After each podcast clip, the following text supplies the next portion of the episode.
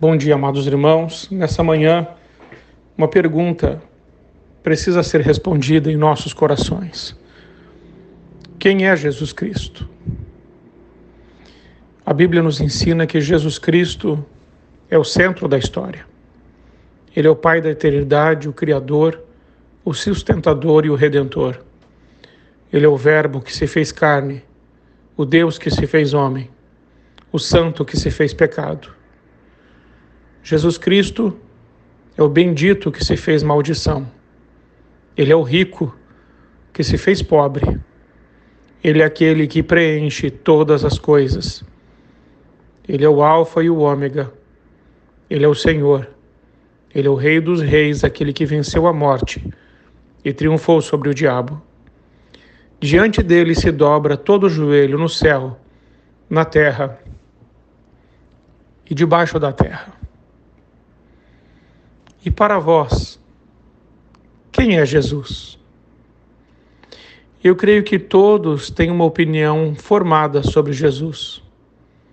Todos já ouviram sobre ele, já leram sobre ele. Nenhum personagem da história foi contemplado com tantas obras literárias. Jamais ninguém influenciou tanto a humanidade. O que pensamos de Cristo? Em todos os séculos, esta tem sido uma questão fundamental. É uma pergunta que precisa ser respondida. Precisamos entender também não só quem ele é, mas o propósito da sua vinda. Jesus ele deixou o céu, o seu trono de glória, a companhia dos anjos, dos querubins, dos serafins. Ele se esvaziou a si mesmo, se humilhou ele tornou-se um bebê, um pobre carpinteiro, um humilde camponês. Jesus não tinha onde reclinar a cabeça. Foi homem de dores, ele veio para morrer. Ele carregou no seu corpo o nosso pecado, foi perseguido, traído, negado, preso, acusado, espancado, cuspido, humilhado, escarnecido e pregado numa cruz. Ele sofreu o desamparo de Deus, a crueldade dos homens. Ele bebeu sozinho o cálice da ira de Deus, que todos nós pecadores merecemos. Ele morreu pelos nossos pecados. Ele veio buscar o pedido, todos os perdidos. Ele veio nos reconciliar com Deus e justificar-nos diante do trono santo de Deus. Qual o propósito da sua vinda, então? Jesus veio para nos salvar. Aqueles que foram prendê-lo voltaram de mãos vazias e disseram: Ninguém jamais falou como este homem. Jesus não falava como os escribas e os fariseus. Jesus falava com autoridade. Ele se distinguia pela natureza dos seus ensinos, pela excelência do seu exemplo pela riqueza dos seus métodos. Jesus não escreveu livros, mas transformou vidas. Ele não apenas ensinou a verdade, ele é a verdade. Ele não apenas foi mestre, mas foi o conteúdo do seu ensino. Ele não apenas foi o supremo profeta, mas ele é o conteúdo e o centro de todas as profecias o que pensamos de Jesus. Ele andou por toda, por toda a terra, por toda parte, fazendo bem e curando a todos os oprimidos do diabo. Jesus fez maravilhas, ele realizou o impossível. Curou os cegos, purificou os leprosos, levantou os paralíticos. Ele deu voz aos mudos, ouvidos aos surdos ressuscitou os mortos. Ele pregou as boas novas de Deus e devolveu a esperança àqueles cujos sonhos já estavam sepultados. Jesus Cristo é aquele que recebe a todos nós, os pecadores. Sim, isso é verdade. Jesus foi amigo dos pecadores. ele conversava com eles, com os rejeitados. Ele se aproximava das prostitutas, dos publicanos, dos cobradores de impostos. Ele acolhia e abraçava todos aqueles que estavam à margem da sociedade. Ele tocava os imundos, os leprosos. Esta é a nossa grande esperança. Esta é a verdade mais acalentadora do cristianismo. Ele veio para os doentes.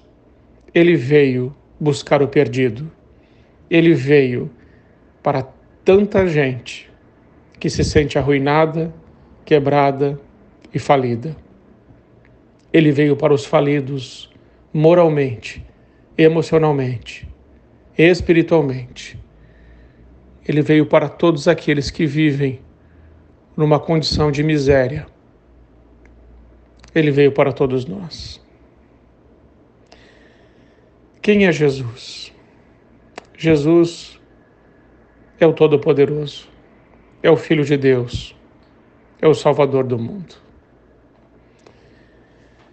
Ou Jesus é o Filho de Deus, ou então ele foi um louco desvairado, porque dizendo-se santo, sem pecado, afirmou ser quem não era. Mas o inferno, a terra e o céu comprovam que ele é o Filho de Deus e o Salvador.